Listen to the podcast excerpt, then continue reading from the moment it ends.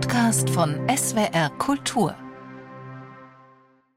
Ende des 16. Jahrhunderts kam Charles de L'Écluse, alias Clusius, ein berühmter Gelehrter, an die Universität Leiden und brachte seine Pflanzensammlung mit, darunter ein Sortiment kostbarster Tulpenzwiebeln, nicht ahnend, was er damit anrichten würde.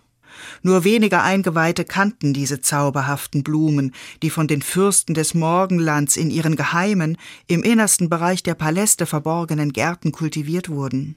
Clusius war großzügig. Er verschickte und tauschte Tulpenzwiebeln in seinem Bekanntenkreis unter klugen Leuten, die sie nicht aufessen würden, zumal sie bitterer schmeckten als normale. Aber die Blüten. Die Kuleren. Waren einfarbig. Die Violetten die Marketrinen und die Rosen waren auf weißem Grund geflemmt, die Bizarden auf gelbem Grund. Die Züchter in Holland zogen Tulpen zunächst aus Samen. Es dauerte zwar mehrere Jahre, bis die Zwiebeln heranwuchsen, aber die Blüten waren dann in Farbe und Gestalt sehr variabel. Man sortierte die besten aus und wartete, bis sie Brutzwiebeln, also Klone, bildeten, um die zu verkaufen. Manche Blüten entwickelten plötzlich mehrfarbige Streifen. Sie brachen, sagte man dann.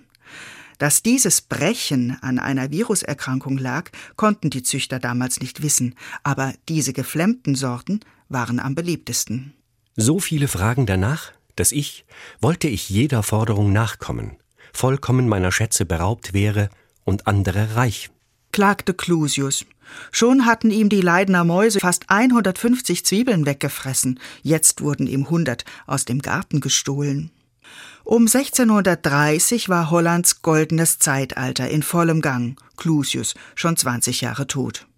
Es gab einen wirtschaftlichen Boom, die Kaufleute schwammen im Geld, und sie zeigten das, obwohl Calvinisten.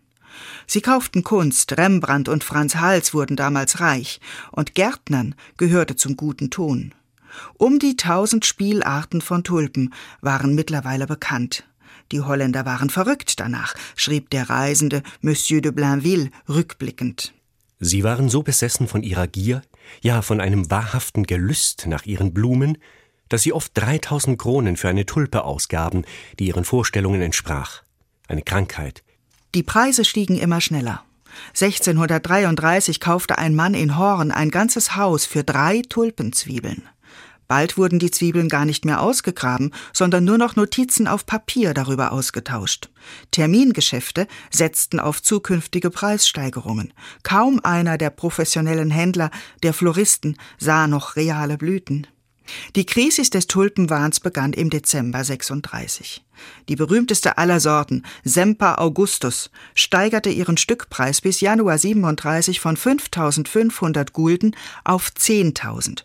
Das war mehr als das dreifache Jahreseinkommen eines Großkaufmanns.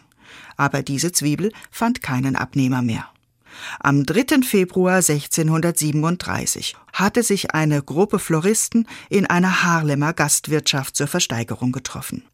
Aber der Auktionator musste das Mindestgebot schon für die erste Zwiebel zweimal senken. Da begann der holländische Tulpencrash. An diesem Tag kippte der Preisindex und stürzte in der Folge rasant ab. Am fünften gab es noch einmal eine sensationell gute Auktion in Alkmaar. Aber dann hatte sich der Verfall herumgesprochen. Von jetzt auf nachher gab es keinen Markt mehr für Tulpen. Und Hunderte, Tausende Männer waren ruiniert. Zeitwort ist ein Podcast von SWR Kultur für die ARD. Abonniert uns in der ARD Audiothek und überall, wo es Podcasts gibt. Wir freuen uns über 5-Sterne-Bewertungen. Ihr habt eine Idee für ein Zeitwort, Anregungen oder auch Kritik? Schreibt uns eine Mail an zeitwort.swr.de.